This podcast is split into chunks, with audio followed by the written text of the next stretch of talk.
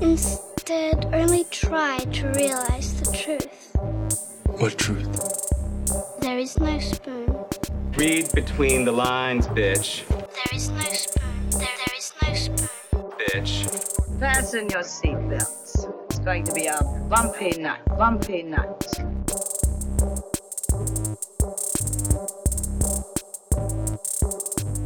Saludos amigas y amigos, yo soy Mario Alegre Femenías Y yo soy Rosa Colón. y esto es Desmenuzando. Yes. En el episodio de hoy vamos a estar hablando de Kaiju Movies y por qué nos atraen tanto, específicamente de los significados metafóricos y alegóricos de los kaijus en estas películas. Ya hablamos de Godzilla vs. Kong la semana pasada y eso es una película con cero eh, significado. O sea, no hay nada que extrapolar Big de ahí. punchies. Es como que let's watch monsters punch each other. Ya lo hicimos, puede ser super fun, pero usualmente estas películas de kaiju, cuando de verdad hay algo detrás, un, un poquito de pensamiento detrás de la creación de estos monstruos, pues pueden resultar mucho más interesantes. Así que eso es lo que tenemos hoy de main topic. Pero antes, vamos a bullshitear. ¿Qué tienes para el bullshiteo, Rosa Colón? Pues primero quiero hacer un political statement. Yeah. Este, porque yo creo que lo, lo mencionamos en los otros episodios, pero, pero una conversación en Twitter, pues como que me llamó la atención a, es verdad, nosotros este, consumimos mucho Asian pop culture, ya sea Japanese pop culture o Korean pop culture o Chinese pop culture, y, y todas estas culturas son bien parte de, de las cosas que consumimos, ya sea porque China pagó la película o porque Japón hizo el anime o porque Corea hizo el soap. Este, pero que al otro lado en Estados Unidos, pues obviamente gracias a toda ese, esa retórica racista alrededor del coronavirus, pues entonces han alzado un montón los Asian hate crimes y pues quería make a point to say that obviamente esos hate crimes están mal y que este la ¿verdad? La gente asiática americana pasa por estos suplicios bien particulares de ellos, de que la gente no los considera parte de Estados Unidos porque se ven entre comillas foreign y una persona asiática pues constantemente tiene que estar comprobando que es americana también, como que where are you from, do you speak English? Y nosotros en Puerto Rico tenemos nuestro nuestro homegrown brand de, de Asian discrimination Ujú. Este, ¿verdad? Este, culturalmente la gente tiende a decirle chinitos a todo el mundo que es asiático, regardless. No olvidemos el nombre de aquel restaurante en Santurce que no vamos a mencionar. Y they doubled down. Ok, pero whatever, ya cerró. Screw them, ya cerraron. Pero ajá, they doubled down. Ajá, pero entonces la cosa es que pues, en Twitter se estaba mencionando mucho de artistas, eh, ilustradores, etcétera, que tienden a ape este anime style o, mucha gente que se considera weebs o mucha gente que se considera como que cinemaphiles y pues vengan este, a Mifune, a qué sé yo, a bla, bla. Y nadie está...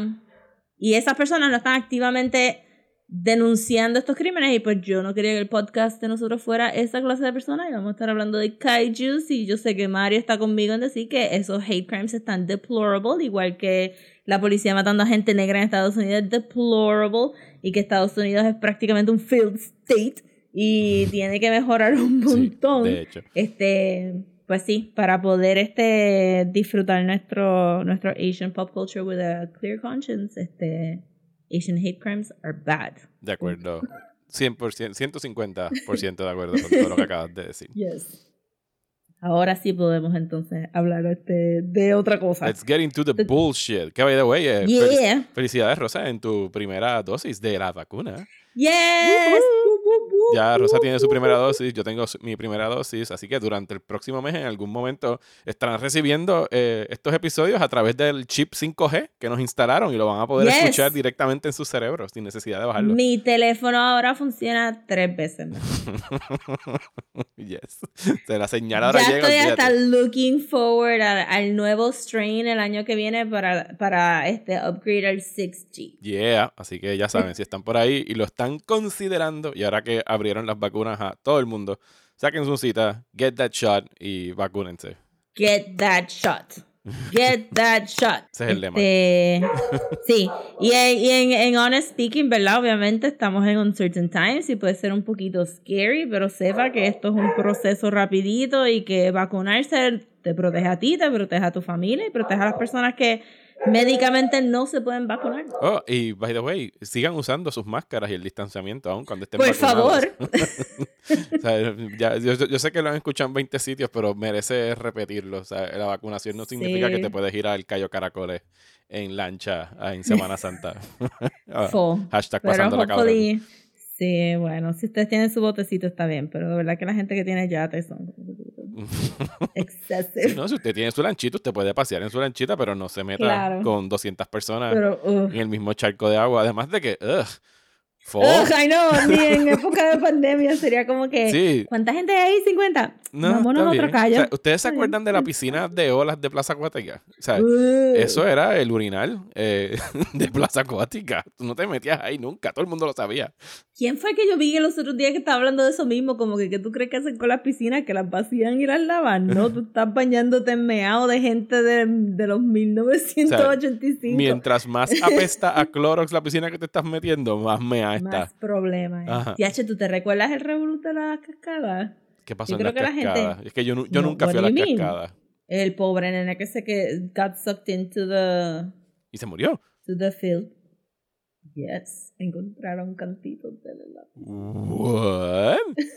Yo no me. Esto es un urban legend. ¿o Esto Otra pasó? gente mayor que yo se va a acordar mejor, pero sí, las cascadas este, las cerraron por mucho tiempo porque un pobre nene se, se cayó por, por, los vents y- Y se lo. por el filtro y se quedó ahí ahogadito y pues después salieron cantitos del. Oh my god. Yo pensaba que eso era como un urban legend. No, por eso fue que cuando las reabrieron, mucho del tour fue para enseñarle a la gente que los vents no se levantaban y que eran chiquitos y que nadie cabía por los vents del filtro because that had happened. Oh my god. Pues, ¿qué tú has visto, Mario?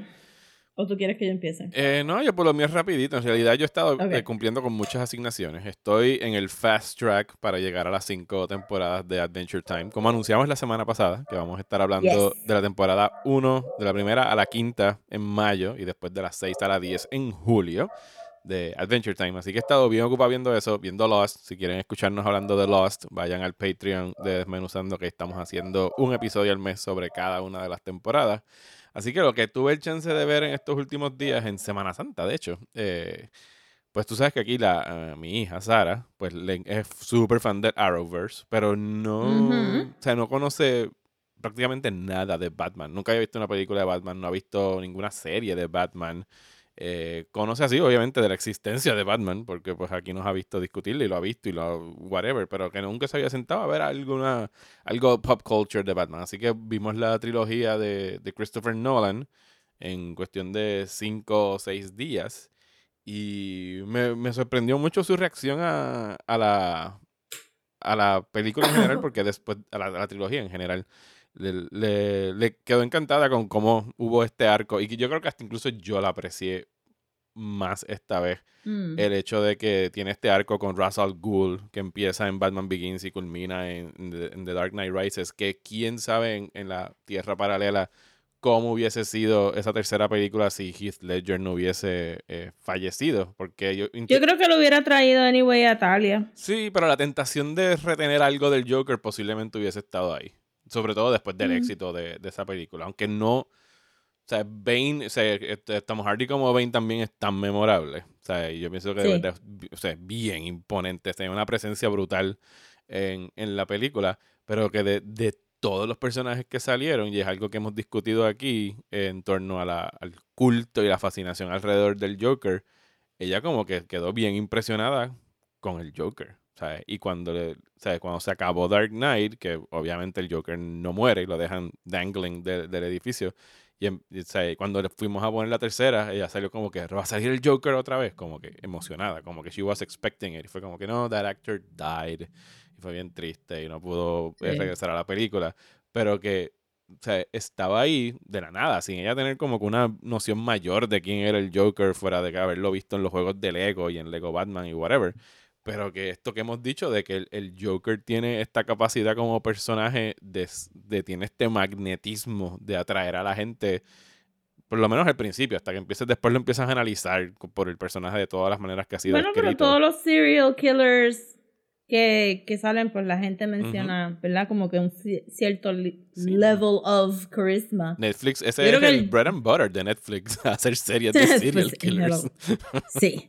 Este, I mean, este, ¿cómo es que uno de los, yo se me olvidan todos los nombres, no es Gacy, porque Gacy era el, el muchacho gay, este, el otro, Son of el que se no, el que se supone que era tan handsome que atraía a las muchachas y después la, que Zac Efron lo hizo en la película. Ted Bundy. Ted Bundy es el personaje. Ted Bundy. Es un nombre tan fácil, and I keep forgetting it. Este, ajá, que Ted Bundy, mucha gente como que no, es que él era bien guapo y pues era bien carismático, como, mm, tú ves la foto como, no era tan guapo, I'm sure que era simplemente disarming, como que, ay, mira, tengo un brazo roto, ven y ayúdame, whatever, whatever. Yo creo que el Joker tiene una, el culto del Joker vino mucho cuando se puso más dark, Ujú. pero también es, es un no-brainer porque Batman es order y el Joker es chaos. Chaos, Y ajá. we like we like to believe we would be part of chaos. Pero, ¿sabes? En la vida real no lo somos porque no estamos prendiendo carros de la policía por ahí.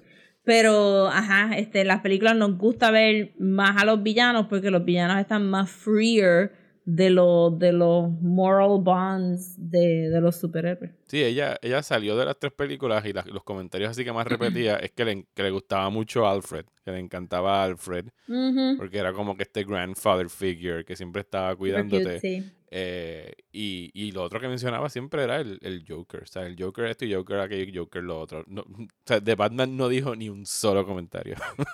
En el- a mí me gustan mucho las películas de Christopher Nolan. Tengo mi little box set de Blu-rays ahí, and I love them. Even the last one, que la gente panned, no, "Ah, me encantaron los zapatos de Catwoman, pero está bien, I could get over it.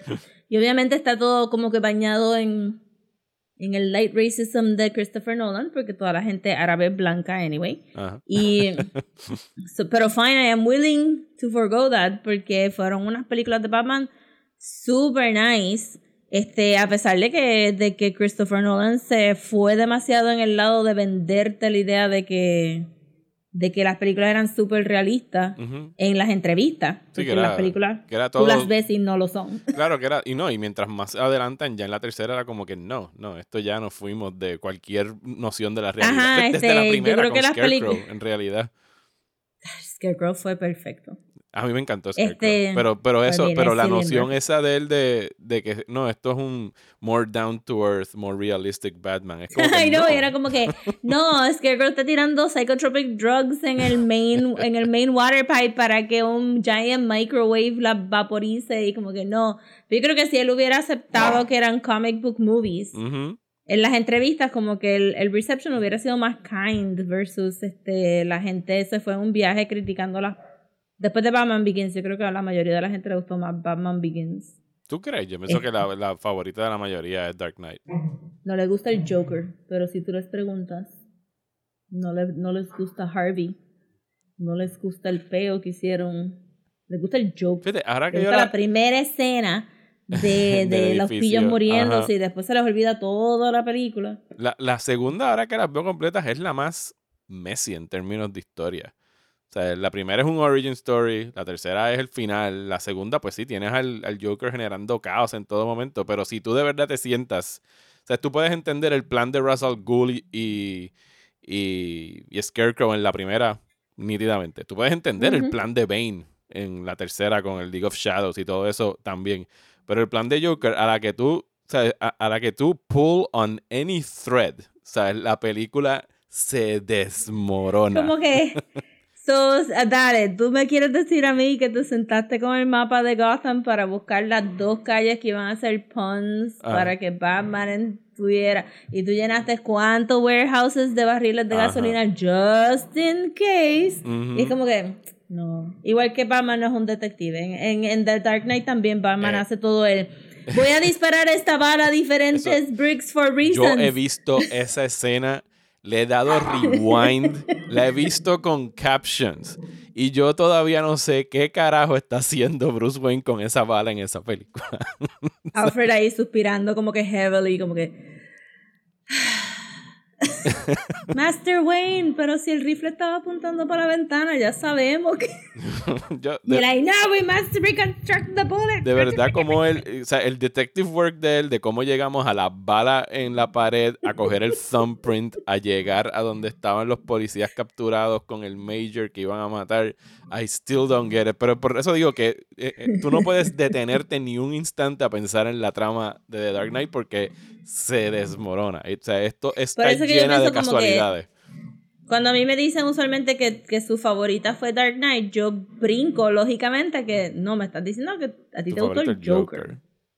Este, porque la película a mí no a mí no esa no es mi favorita. There. Ujú. Yo creo que lo he dicho before, but it is my opinion.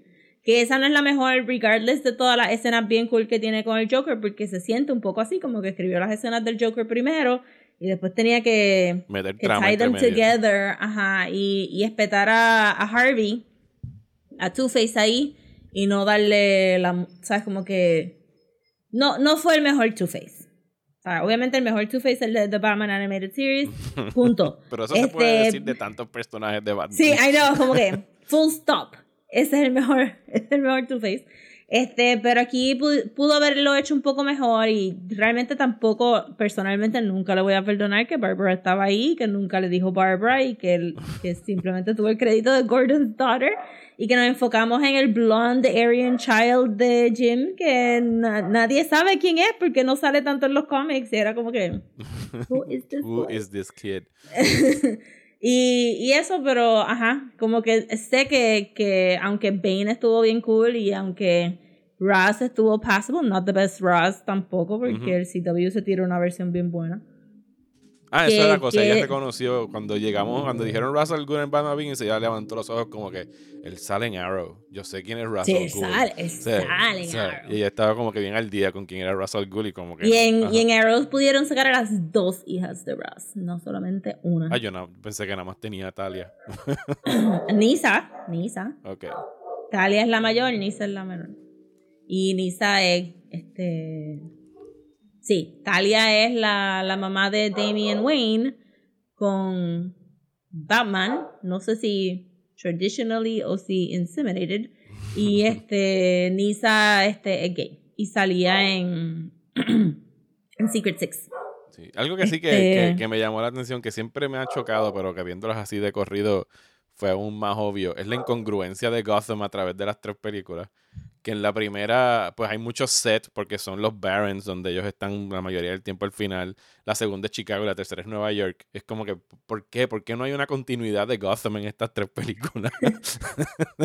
A saber, yo sé que cuando yo, yo fui a Chicago un par de meses antes de María y cogimos un día para caminar y estuve todo el día. ¿Ese edificio salió en Dark Knight? No, maybe ese edificio salió. Ay, yo creo que este shot salió en Dark Knight. Todo el día, todo el día fue eso. Y obviamente no sé, nunca voy a reconocer, pero todo se veía bien. Esto es Batman, ajá, esto es Gotham. Mira, esta calle tiene que haber salido en la película.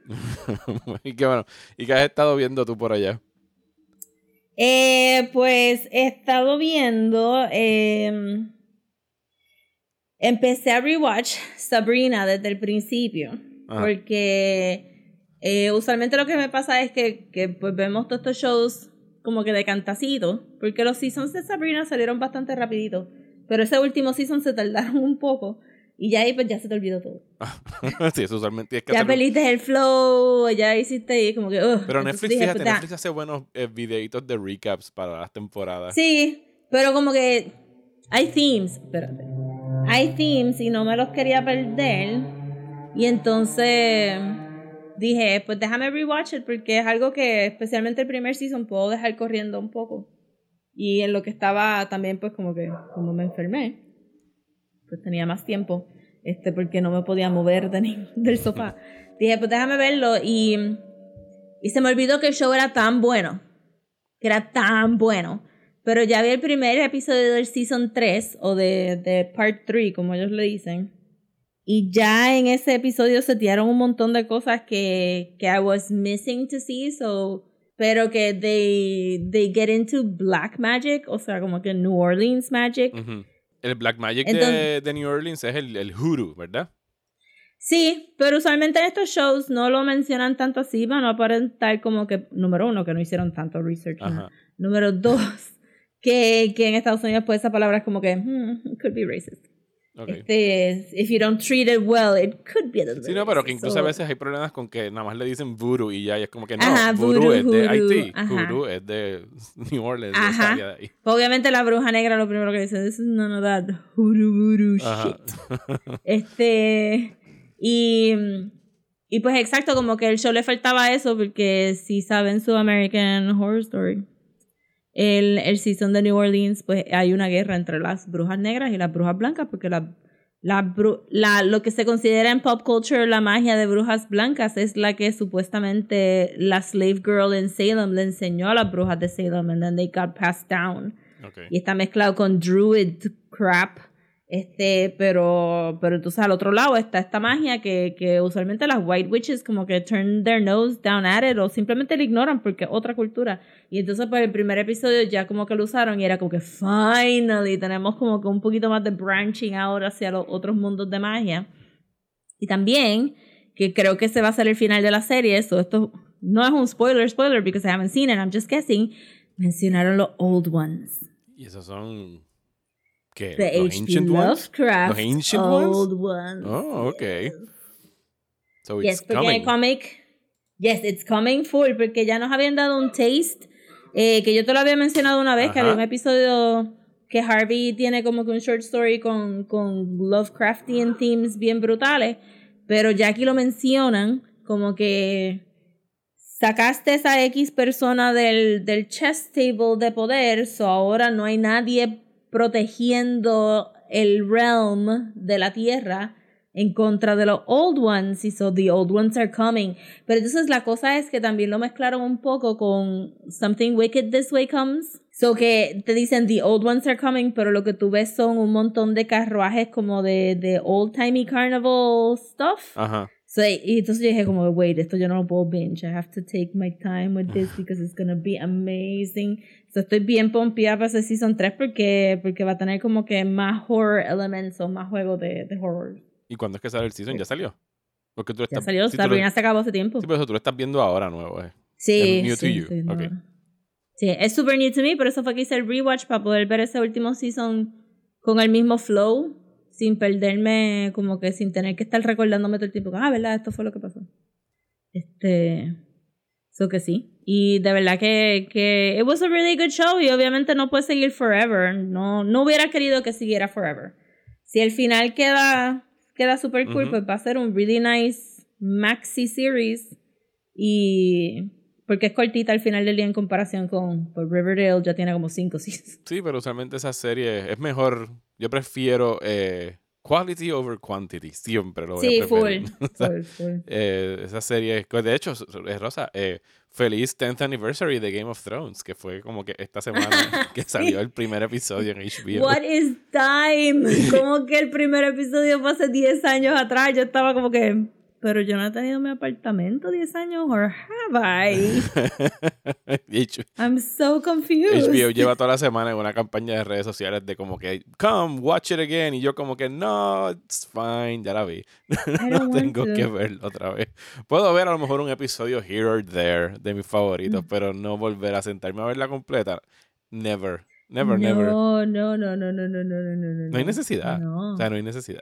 Sí, yo Digo, creo que si usted tiene la necesidad, we're not judging. O sea, si tú quieres ver Game of No, Thrones I 20 mean, veces, watch it it. watch it. Pero por lo igual, menos para que- mí como espectador es como que, o sea, hay unas series que yo he rewatched varias veces y hay otras que es como que un Sí. one and done y como que me acuerdo perfectamente, no necesito pasar por eso otra Yo vez. creo que también yo gasté par, yo creo que yo gasté todo mi Game of Thrones bien rápido porque no tan solo leí los libros bien rápido Ujú. cuando, cuando me acostumbré a, o sea, cuando traté de empezar a ver ese primer season, sino que también eh, con, con mi amigo Balmin hicimos como que rewatches de él sacaba, como que mira, si vemos un episodio al día, pues cuando terminemos todo el rewatch podemos ver el season nuevo, so, y era mucha parte de nuestra discusión y una vez se acabó fue como que lock it up in a box. This was part of the past. Moving on. Pero entonces estoy como que mind blown, como ese, ese meme que alguien sacó que decía para ti los 90 fueron hace 10 años atrás y los 2000 fueron 10 años atrás y Ajá. como que todas estas otras décadas están lumping up y como que no, y el 2006 fue 5 años atrás y como que todo este miss, miss time thing porque de verdad tú me dices que Game of Thrones fue hace 10 años, cuando yo lo leí yo me quedé bruta como que Bueno, fueron ocho seasons. impossible, Eh, impossible. Y los empezamos a ver. Que quiere decir que eh, A Dance with. Dragons también cumple 10 años de, de la última vez que escribió el libro. Christ. Y ese tipo no ha dicho nada sobre el próximo libro. Ya yo, yo llegué a la conclusión de que maybe el sexto libro va a salir en los próximos cinco años. El séptimo nunca va a salir. Ever. Ever. No, no en su Yo creo que ni lifetime. el sexto, yo creo que él simplemente va a quietly poner los capítulos que sacó en su website y he's gonna shut up about it porque ahora él tiene un contrato con HBO Max Ajá, para hacer de más cinco cosas, años. ¿no? Sí, porque ellos, HBO tiene como cinco spin-offs, incluyendo una serie animada, una en el pasado, la de los Valerians, la que no sé qué madre. Y yo como que I don't care about any of these My shows. doubts, my very Any high doubts que mitad de eso va a salir. O sea, ellos quieren hacer el Game of Thrones, eh, TV Universe, whatever, porque ahora todo es un And universe. we're over TV universes now, es como que... El otro día con- hablaba con alguien por Twitter diciendo como que, ¿sabes qué? Cada vez, cada día que pasa parece más y más certero de que el final de la serie es tan y tan idéntico al del libro y él vio la reacción y dijo, fuck it, yo no voy a acabar de escribir esto nunca. La- Para mí, para mí es, yo creo que lo habíamos mencionado antes, pero para mí, es- tú sabes que él dividió los dos libros, los últimos dos libros era uno nada más. Y que él iba a hacer ese time jump. Eh, no, los primeros, decir- era- eran los primeros tres libros y después ya había un time jump, exacto, sí. Había un time jump y entonces pues él dijo, no puedo hacer el time jump porque tantas cosas importantes tienen que haber pasado en ese periodo y escribió tanto que tuvo que dividirlo en dos libros. Ajá. Y yo creo que eso, que se, he painted into a corner donde de momento cada segundo de las cosas que estos personajes están haciendo es tan importante para llegar a ese final que él no puede sentarse a escribir un capítulo de cada segundo que ellos Ujú. están, porque es que no, ¿sabes? No puede. sí. Y Digo, está tan no- viejito. Digo, sí, está viejito y escribir eso, sea, yo tampoco estoy en la posición de como que usted me debe este libro, usted no me debe nada. Yo- No, yo, lo whatever, pago si si usted lo saca y ya, pero pues, o sea, Sí, pero yo me imagino que eso es que de momento se vio como que ¿cuántos personajes principales yo tengo? Anda, para el carajo. ¿y cuán- ¿Qué? ¿cuánto, cuánto me queda por llegar hasta aquí? ¿Y dónde los dejé? Que los dejé en un snowstorm saliendo de Winterfell. Yo no me acuerdo, de- yo honestamente hay personajes que yo no sé dónde carajo están en los libros, si tuviera que hacer memoria Yo me mismo. recuerdo, par, yo me recuerdo, par. I mean, los importantes, bitch. Bueno, sí, los main. Realmente los... Jon Snow que- is dead. O sea, imagínate, Jon Snow is dead. imagínate cuán viejos son los libros, que Jon Snow todavía está muerto en los libros. Full, y Bran se está convirtiendo en un árbol, Ajá. comiéndose a Jojen.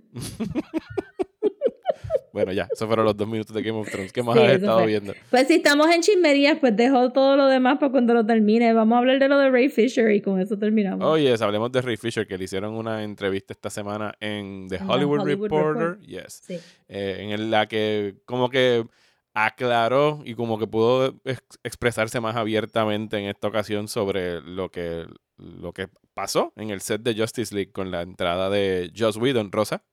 Fuck Josh. Fuck Whedon, gracias. Eh, y pues fue bien, bien, bien franco. Y yo entiendo que ahora, o sea, de verdad que podemos comprender perfectamente de la posición que él estaba viniendo, porque según lo expresó en la entrevista, tanto él, o sea, él tuvo una participación bien activa en, en, en lo que fue la historia, como quien dice, de, de lo que iba a ser Justice League, que fue lo que vimos cuando estrenó en HBO Max, que Cyborg era un personaje más central, era para los efectos el corazón emocional y narrativo de, de la película.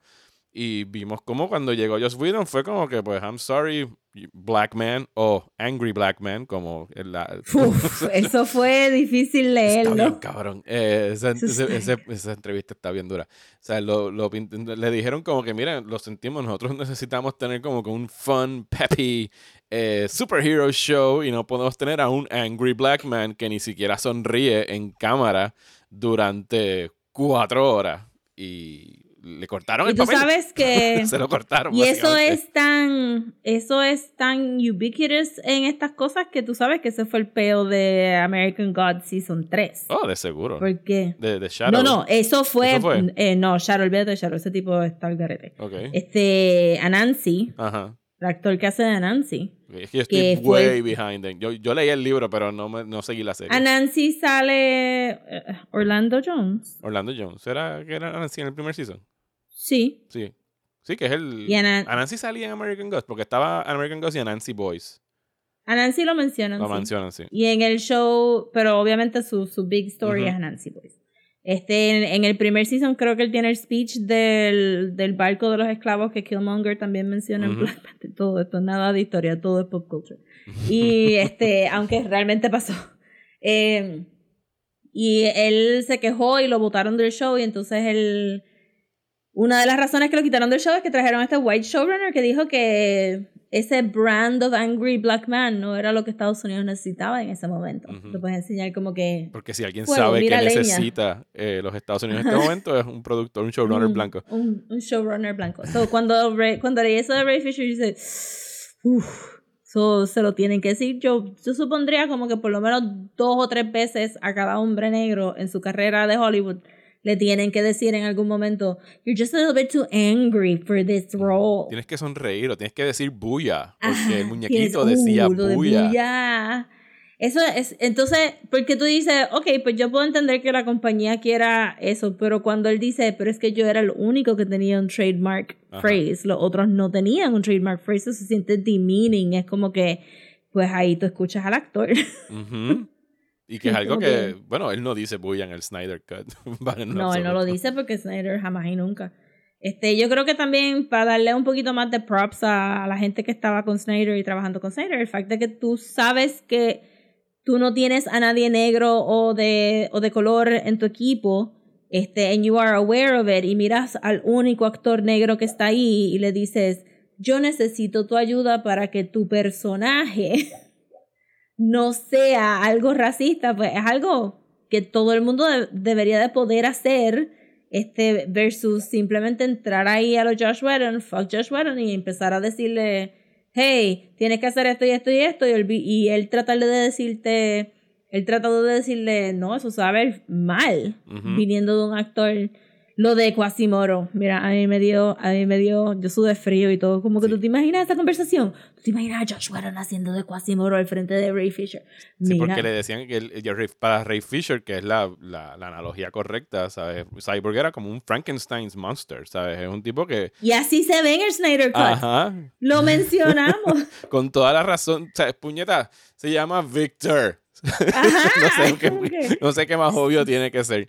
No, o sea, él lo quería, él, su interpretación estaba pues basándose en eso, en que era un monstruo y que él se sentía como un monstruo y que estaba deprimido y encabronado y justificadamente por todas las razones de lo que le pasó Ajá. en la vida. Versus acá le decían, no, tú tienes que, tú viste Hunchback of Notre Dame de Disney. Tú tienes que ser más como Quasimodo, tú sabes, el tipo desfigurado, pero you're with a heart of gold. Y tienes que... Ajá, y él, yo me imagino los ojos de él abriéndose cada vez más, como que this guy is not telling me to be. Y que, que le empezó a hacer todo el. Mira, yo me muero. Yo, yo de verdad, yo como que No, y este todo, y todo lo que soltó sobre el, el show de Krypton de Sci-Fi. Eso estuvo brutal. Black, el, el Black L, o ¿cómo se llama? El abuelo de... Sí, de- el abuelo, es que le dijeron grandpa.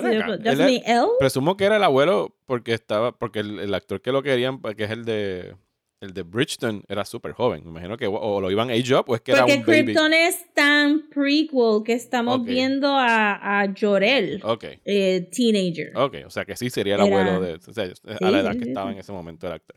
Que quitaron el personaje y permitieron que no, que no iban a tener un Black Grandfather para, I para mean, Superman. Mario, you have to be so realistic about genetics in a show About where you're in aliens. another planet. Este, it's very important. Pero a mí lo que me mató ahí también fue que le tiró full a Geoff Jones. Que, que los otros, los otros no, no habían de este. Geoff Jones es como que un conundrum porque nosotros leímos, pues, a ustedes y nosotros leímos este Superman and the Legion of Superheroes Ujú, de Geoff Jones. El hombre sabe escribir cómics.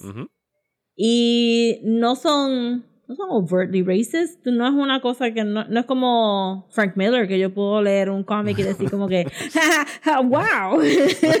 O Alan Moore o cualquiera de esas, pero muchos de esa Ajá, generación. Exacto, wow. Sino que Geoff Jones es como que, you know, your average white liberal, Ajá. bien por el medio. Sí, el, el Este- que, el, el chiste de Get Out de eh, hubiese votado por Obama por un tercer término. Sí, fue como que I totally would have voted for Obama a third time. Pero escucharlo, pero entonces, ¿verdad? Tú dices, pues escribir un cómic es un mundo diferente a tú tener que estar bregando con franquicias y bregando con gente.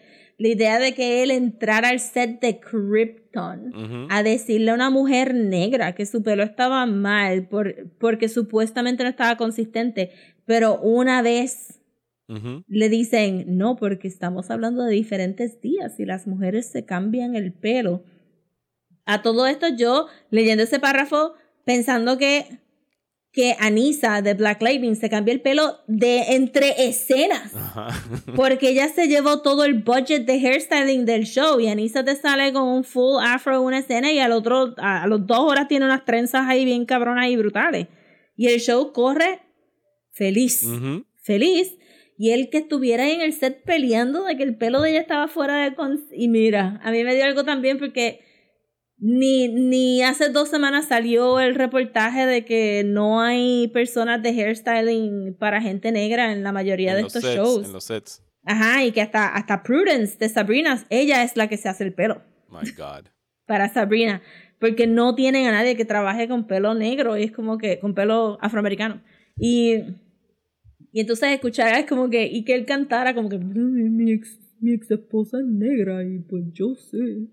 Y es como que... Ese es el. Yo tengo un primo que ¡Cállate! es gay. Mi, ex- mi ex esposa es negra. cállate idiota, tu racismo. es como que, ay Dios mío, claramente es un hombre que tiene que estar encerrado en su casa escribiendo cómics y no hablando con las demás Sí, ¿no? personas porque Sin no sabe cómo que- hablar con... eh, sí, lo pusieron en una posición que estaba way above his head. Que fue algo que tú Sí, y yo discutimos por, por Messenger. De que, o sea, ellos pusieron ahí a Jeff Jones porque es un nombre reconocido, porque es alguien que es querido por el comic book eh, fandom, pero estaban tratando de ponerlo eh, en equivalencia a lo que sería eh, Kevin Feige en Marvel. Que Kevin Feige, ¿tú. ¿tú sabes quién carajo era Kevin Feige antes, antes del No. 2012? Era un productor que just so happens que a él le gustaban los cómics. Pero era un productor de cine y that's it. O sea, no lo pusieron ahí por un nombre. He made a name for himself y hasta ahora le ha ido muy bien. Y no estamos diciendo que en Disney no tienen sus propios issues. Porque pues, claro que por los tienen. favor. Pero, pero por lo menos en lo que, si, si se va a medir el éxito por taquilla y por cuánto han crecido en, en estos últimos 10 años, pues sí, Kevin Feige ha sido instrumental en que le haya ido tan bien a Marvel versus DC, que no da pie con bola en una clara dirección hacia donde quieren llevar su barco. Yo creo que, y, y para terminar, yo creo que el, el, el- la entrevista de Ray Fisher, sin querer queriendo, dio como que un very broad view de todas las cosas que personas afroamericanas tienen que lidiar, porque con Josh Whedon fue, fue aggressive racism, de tratarlo de, de tratarlo de menos en el set porque no era, de- y no puedo decir, iba a decir porque no era tan famoso, pero en la entrevista hablan de cómo él trató a Gal Gadot Ajá. que la amenazó de que ella no iba a tener más trabajo después de esto si no hacía lo que él quería. Y ella ahora mismo tiene como que fucking Cleopatra ahí, como que la película de Cleopatra. Este, y el que tiene nada, porque en la promo de The Nevers no ponen su nombre. Sí, es como que we- nothing, no- nothing to see here, HBO. Exacto. Y entonces, este, que, que, que una persona se puede encontrar con un racismo que es bien broad y bien este, obvio como el de Josh Whedon. Y, pero, pero Geoff Jones está ahí porque estaba cometiendo un montón de microagresiones por, con su, con su stature de trabajo, ¿verdad? Ujú. Este, llega el, el, el coproductor de algo a decirle a gente que lleva trabajando en este show semanas, meses, maybe un año, que el pelo de esa actriz está mal. I mean, Sí, ¿quién carajo What are you doing? decir eso? what are you doing? Exacto, cállate la boca, niño, si tú no sabes lo que ellos están haciendo. Y pues que, que dio como que un sentido, realmente la entrevista está bien brutal porque da un sentido bien, bien amplio de, de todas las cosas que la gente se encuentra trabajando entre sí, que, que es obvio que aunque tenga una ex expareja este, afroamericana, ese hombre no habla con gente negra todo el día para llegar al set y, Y no es eso. negro, o sea, punto. Y no es negro, por encima, punto.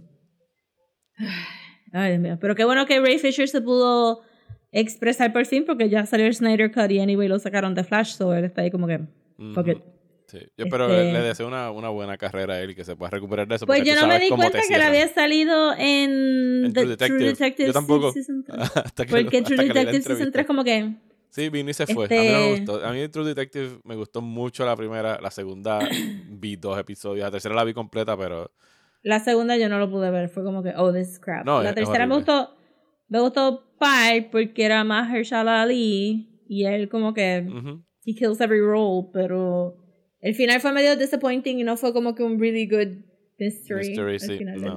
Pues entonces pasemos a hablar de los kaijus en el cine. Pam, pam, pam, pam, es lo que ellos representan. sí, voy a poner, obviamente que voy a poner la música de Godzilla.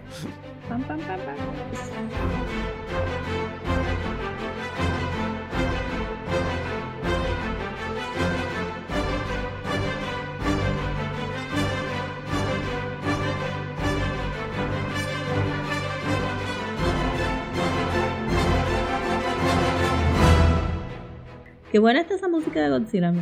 La música de Godzilla es de mis scores favoritos. O sea, y súper. o sea, Bien buena. súper brutal, que es lo que acaban de escuchar ahora antes de, de iniciar el segmento. y vamos a empezar, obviamente, con Godzilla de 1954, que tú no la habías visto nunca, ¿right? No la había visto, no había tenido la ocasión. ¿Y qué te pareció? Este, eh, me encantó, me encantó, me encantó. Estaba really good. Este, entiendo en parte de cómo, cómo la estructura entonces se convierte en la estructura de películas de Godzilla. Este, brief glimpses en el primer acto para dejarlo todo para el tercer acto y Ujú. pues eh, y algunos lo han tratado de hacer successfully y otros no. Pero aquí este me gustó mucho Pi porque los personajes estaban claros y y este la historia estaba bastante simple pero compleja en la crítica. Ujú. Eh, pero también me, me fascinó mucho ver como que el diseño de Godzilla inicial, que es como que bien amorfo, no se parece a un Sí, no es un lagarto ni un que un- dinosaurio necesariamente. fluffy, textured head ahí, como que. Este, pero también me sorprendió el trabajo de las miniaturas. Sí, el trabajo de las miniaturas es tremendo. Y en eso es que They iban- were really good. Ujú. Y es como que hubo un carro que iba en flip twice y yo, ¿cómo tú hiciste eso? Eso. miniature, porque eran unos monstruos. Ajá, sí, era un miniature, pero usualmente los miniatures no lo. Sí, no era lo un flip them over, ajá. Ajá, y este carro es como. No, y, y y mientras, ¿Cómo mientras sigue- eso? En el 54. yo que compré el box set, mientras sigue progresando, o sea, es como que le siguen metiendo budget a las miniatures y los miniatures empiezan a tener cuanta cosa, tanquecitos que disparan, aviones que vuelan por un hilito. Aquí habían los- aviones, sí, aviones- aquí los habían aviones de, los- de los hilitos y estaban brutal, sí, el, el, el attention to detail de los miniatures se come cualquier otra cosa que yo haya visto en otro lado. Ujú. Eh, está bien bueno y Sí, originalmente Entonces- ellos querían, eh, ellos ven, King Kong tiene un reestreno en, en los años 50, la, la versión del 33. Y entonces en- sucede un incidente con un barco con una radiación y la gente se sí, eso- se de eso vamos a hablar ya Eso mismo, fue el real incident. Y entonces cuando se mezclan esas dos cosas, bueno, queríamos hacer una película con monstruo y la- lo pensaron hacer como King Kong en stop motion. Y cuando vieron cuánto se tardarían en hacer un Godzilla en stop motion, el tipo que estaba atrás de los efectos especiales dijo, mira, esto nos tomaría siete años animar todo esto. Así que decidieron Man in a Suit y Miniatures. Y yo pienso que quedó perfecto. Sí, I mean, iconic. Iconic, este. Sí, quería hablar de lo de los Marshall Islands porque también tuve como que una realización viendo la película. Porque hay un throwaway line de esta muchacha en, un, en una guagua que dice: Ay, virgen, yo sobreviví en Nagasaki y ahora tengo que bregar con un radioactive monster. y yo, ¡ja! Entonces cuando, pues, digo como que, ¿qué año fue Godzilla? Ah, el 54. ¿Qué año fue Nagasaki y Hiroshima? 44. Y fue 45, perdón. 10 años atrás. Ajá. Ni- ni 10 Todos esos atrás. actores que estaban en Godzilla eran teenagers cuando cayeron Ajá. las bombas de Hiroshima. Eso Ajá. estaba mind blown y entonces ahí me di cuenta, entonces pues hablé con el Pandemic Pod y este Ivia me mencionó lo de los Marshall Islands, entonces busqué información de los Marshall Islands. Vi hasta un video que explicaba el scientific reason why that happened. Este, insane, insane. Este, y pues que obviamente se, se llevaron por el medio todos los native peoples de las islas, este, el, los Bikini Islands y dejaron un cráter inmenso que supuestamente el señor que hizo Godzilla pues vio el cráter y también fue como que, oh, ok. Ujú. Pero que ese, que porque el viento cambió del norte al este, se llevó por el- todo el fallout, Ujú. se lo llevó pues diferentes... Después se dieron cuenta que fueron 100 barcos, pero el famoso es el Lucky Dragon. Ajá. Ajá. Que entonces este son, es el, las primeras muertes de este Fission Bomb, creo que era. Todavía me confundo en Fusion y Fission. I am not a scientist. Este, pero, pero se los llevó por el medio, entonces pues ellos este, recibieron el atomized sand y, y como que particles y se murieron. Y el barco supuestamente está en un museo en Tokio. Eh, y que todo eso era current events. Sí, estaba. Entonces tú o sabes... era como que strip from the headlines la película. Ajá, ajá. So que tú sabes que mucha gente fue a ver a Godzilla and they got triggered por Nagasaki Por y Hiroshima. They o sea, got triggered y I o mean, sea, todas esas escenas de gente corriendo histérica con miedo. Ajá. O sea, eso tiene que haber sido triggering para cualquier persona que atravesó la- la- los ataques de. Que en ese momento claramente era todo el mundo porque it was just 10 years. Hello, es como si hicieran alguna película de kaiju que tuviese algunas imágenes que nos impactaran a nosotros como las que vivimos en María, que saliera en dos años. ¿sabes? Ajá, sí, como que ya que estuviera ahí, entonces, eh, pero también me pareció bien irreal, o sea, no me pareció bien re- real, pero me recordó que, que mucho de la, del praise que recibe la película Apocalypse Now Ajá. es que salió concurrent con Vietnam, ujú. ¿Verdad? Que, que Sí, Vietnam ah, se estaba terminando. terminando. Y ellos sacaron la película y la película es bien crítica hacia Estados Unidos y el imperialismo y qué sé yo. Y eso es como que el primer selling point que me vendieron a mí la película. Como que, ah, tú tienes que ver Apocalypse Now porque Apocalypse Now se hizo Sí, concurrent. con, con Vietnam.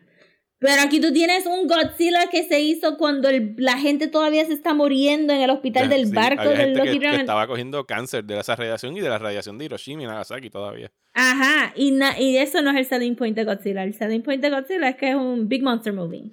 Y es como que... Digo, el- el- Uh. ese es el selling point eh, que lo lleva internacionalmente, ¿sabes? Para la población en Japón, pues ellos estaban claros de lo que representaba Godzilla. Pero Godzilla obviamente la toman. O sea, Godzilla no estrenó en Estados Unidos, like in an actual movie theater, hasta el 2004. O sea, estamos hablando de 50 Mm. años. O sea, ellos los-. Hollywood vio Godzilla, decidieron hacer, coger lo que funcionaba de Godzilla, el footage actually. Hicieron una versión para Estados Unidos que se llama King of the Monsters, que buscaron un gringo y lo insertaron en la película y film- filmaron nuevas escenas y como que they spliced them together con, con las de los japoneses. Pero se pierde como que toda esa, o sea, lo del médico, lo de que es, eh, Dios mío, eh, me olvidó el nombre, Takashi Shimura.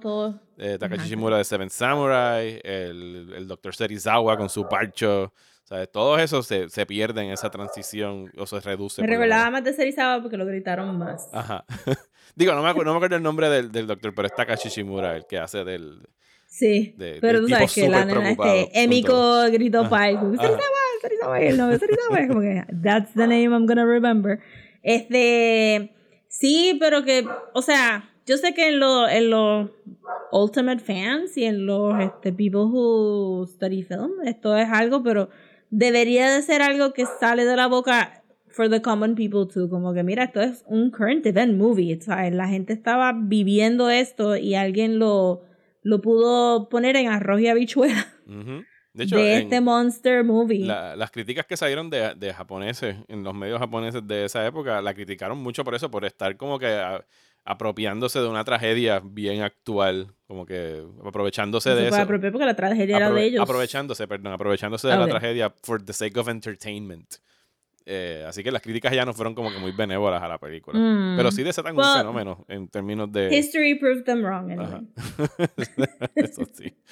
Pero, pero, que sí, que Godzilla ajá, está ahí como... Godzilla está ahí como, hablando de analogías y metáforas, como un como una analogía, una, un representante de los peligros del atomic energy y del armamento nuclear. Que el doctor lo dice. está- o sea, que la película termina con el doctor diciendo, si seguimos haciendo nuclear testing. Esto va a pasar más y más seguido. Godzilla. Sí, Que Godzilla muere. O sea, el Godzilla Jeez. muere al final de esta película. Sí, Spoilers. con un Doomsday Device. Ajá. Que para los efectos, todos los otros Godzilla que ven en, en la serie de Godzilla es la Godzilla del segundo, de la segunda película en adelante. Que yo tampoco sabía eso muy bien. Yo como que había asumido que porque su título estaba, su nombre era el título de la película, that they were gonna survive. Yeah. Este, ajá, pero me gustó, porque mira, Godzilla es lo que tú dijiste, ¿verdad? El, el, el rampant use de, ¿verdad? O, o el, el abuso de esta, de esta ciencia, para la, ajá, del nuclear race el Cold War va a causar estos desastres, este, ¿verdad? Man, man-made al final del día. Pero Serizawa está ahí para representar el científico que se cree que él es, que está haciendo investigaciones para ciencia pura y que nadie nunca va a abusar de esta tecnología y El que científico ingenuo. Ajá, exacto. Y que él hace este Doomsday Device que es un anti-oxygen bomb. Ajá, sí, que- que lo que hace es como que de, de destruir el oxígeno alrededor de, de esta zona, que es lo que Ajá, mata a Godzilla al final. Pero, y que eso se representa en que se, pues salen esqueletitos de, Ajá. De peso y eso. It was a visual guide. Pero este, ajá, entonces pues, y él tiene que, que romper todo su research para que no caiga en las manos, porque él sabe que tan pronto lo usen para Godzilla, alguien lo va a querer usar. Ajá. Y es como que eso es, ¿sabes? Como que eh, también es bastante current, como que, ajá, te, te, te están hablando a ti, científico, este, did you not see what happened with the splitting of the atom? Y, y entonces, pero a la misma vez tiene como que un family drama ahí bien chévere con Amico tratando de casarse con el nene este, que no me recuerdo qué es lo que hacía, creo que era el reportero. Ajá. Y que hasta todo, es que todo estuvo explicado hasta super nice, de que ellos fueran a esta aldea y en la aldea hubiera el mito de, Go- de Gojira y pues que, que el viejo que pensaba que era una buena idea tirar vírgenes al mar para calmar, calmar al, al, al a Gojira. Y yo como que, bueno viejo, está bien, le diste el nombre, pero let's not get too far. Not- Lo bautizaste, pero, pero ya. pero ya, para de hablar.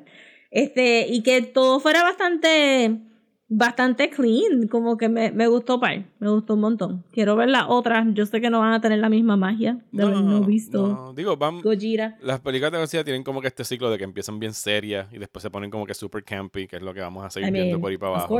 Y- pero siempre como que retienen un poquito de, de utilizar a Godzilla como una crítica o para tirar pullas. En algún momento pelea con un monstruo que se llama Hedorah, que es el Smog Monster, que es sobre la contaminación y todas las cosas. O sea que siempre hay como que están tratando de utilizar los monstruos para representar algo, no solamente que están peleando o lo que sea. Podemos saltar para mantenernos con Godzilla a hablar de Shin Godzilla, de, Sí, sí, yo quería, sí. de Hideaki Anno, que salió en el 2016, si mal no. Que recuerdo. por fin la vi, Mario, Yeah, por fin la vi. Yo- yo- yo- creo que ant- antes de la pandemia yo te di esa película.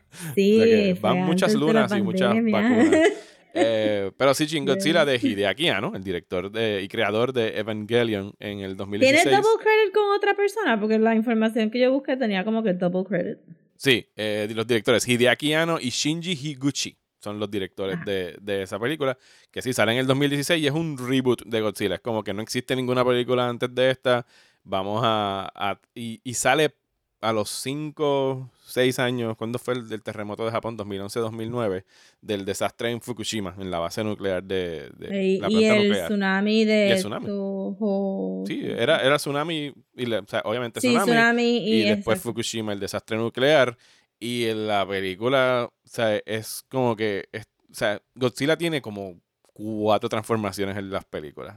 En esta película. Sí, tiene literalmente cuatro tiene transformaciones. cuatro transformaciones, pero es utilizado muy eh, diestramente por, por los directores y los guionistas para hacer esta súper crítica a la burocracia gubernamental y cómo mientras Godzilla está acabando con el país, ellos tienen que sentarse a hacer reuniones, a decidir, a appoint, como que cómo se va a llamar este comité y Godzilla fuera pisando gente y tirándole el nuclear ray. Sí, El comité yo estaba pendiente de eso.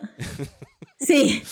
Este, yo estaba pendiente de eso porque eso era lo que tú habías mencionado, pero también, también como que hay una tira era bien fuerte a Estados Unidos. Oh, sí, en la segunda mitad de la I mean, película como cuando que llegan los fuerte, gringos. fuerte. Ajá. Eh, sí, me di cuenta que.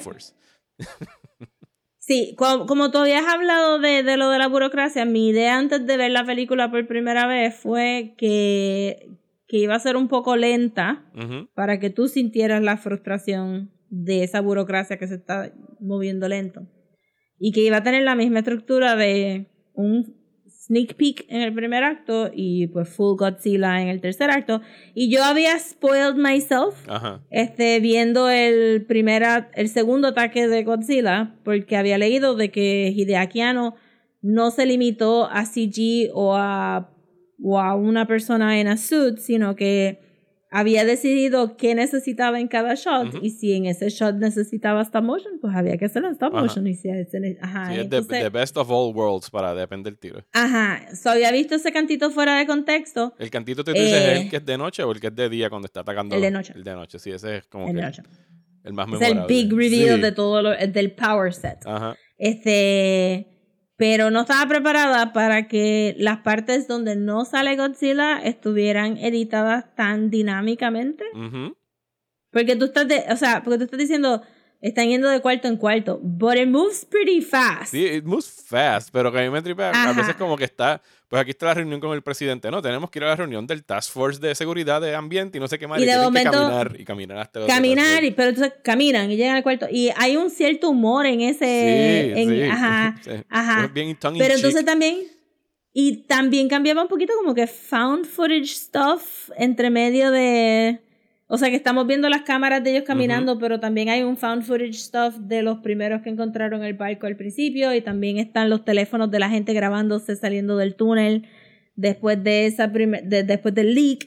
Y después está el, los noticieros. Y es como que hay un montón de diferentes cortes que hacen que todo lo que está pasando really slowly sea actually engaging, even though you know it's happening No, slowly. no te acuerdas, ah, sobre todo en el uso de, de títulos y de música, que es bien obvio, a la edición de Evangelion cada vez que había un ataque de algún ángel, en términos de que era bien Sí, fast-paced sí, y tenían que estas co- full se coger, el, parecen a coger la- el teléfono y llamar a Cele y tener que llamar al NG, al comité de Japón. De ah, y también madre. habían como que vi- mirando, este, están viendo una de las fórmulas y la cámara está debajo Ajá. del papel de las fórmulas y qué sé yo. Sí, está, sí, sí, se nota para las nuevas de Evangelion están coladas aquí también. Sí. No, la influencia está Pero entonces también fue como que, este, yo sé que Godzilla no se supone que sea attractive y yo sé que me quejé un montón de que la Godzilla americana le ponen tanta textura that you can't really focus on the face at all, como que Sí, porque es just- un big, bulky Es- lizard. y, y como que crater y como que con mucha textura en la piel. Y yo hubiera apreciado un poquito más de stylization para tú poder apreciar un poco más la forma, pero obviamente viendo la del 54 pues como que es, es a moped, como que con un montón de, de rasgos ahí. Eh, pero obviamente Hideaki no ha tenido este, opinión sobre sus ángeles y monstruos en Evangelion. So, yo estaba esperando algo... No, yo no sé lo que yo estaba esperando, but it wasn't that. Ok. Este, y cuando, especialmente porque no sabía que iba a tener diferentes formas, Ajá, cuando salió de Tokyo Bay. ajá. Bueno, vamos a empezar con el leak asqueroso de sangre que pasó por el puente y le cayó encima el carro. Yo estaba como que, this movie's gonna be gross.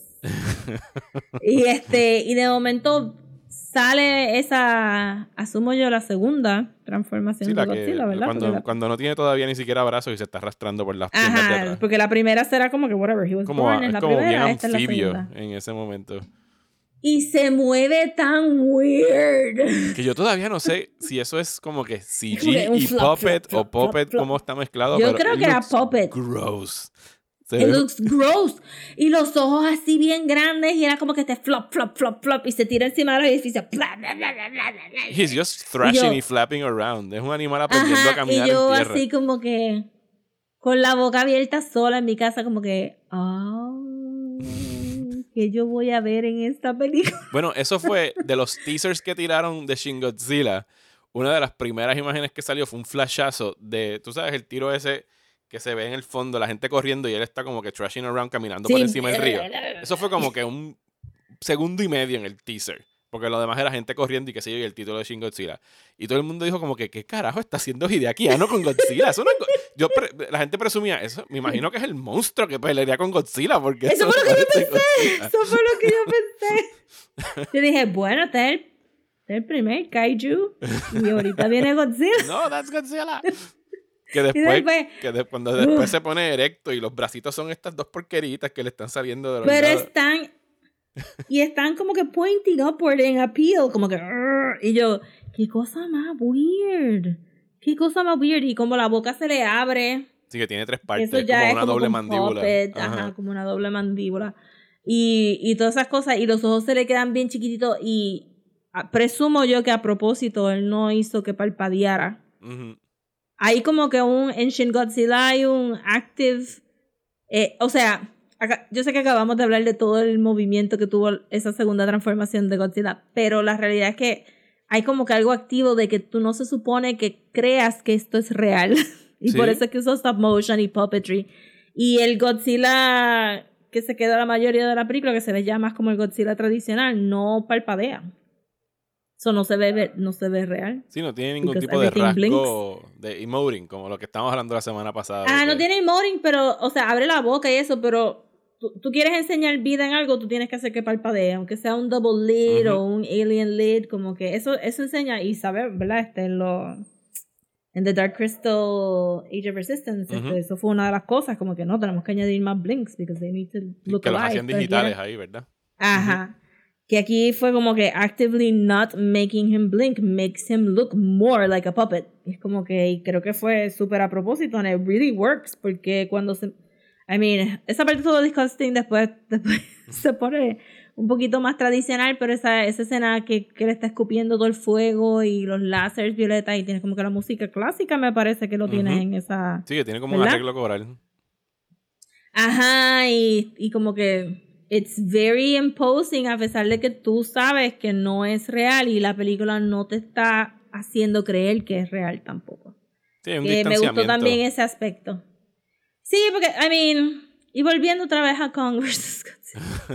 este, ahí son tan y tan y tan como que se tiene, o sea, se tiene que ver real, pero aquí, ah no, Hideaki Anno dijo, no, porque todo el mundo sabe que es just a guy in a suit, so Ujú. let's make him look like a guy in a suit y, y ya, y ya la gente va, ya, Sí, they, they- they get, it.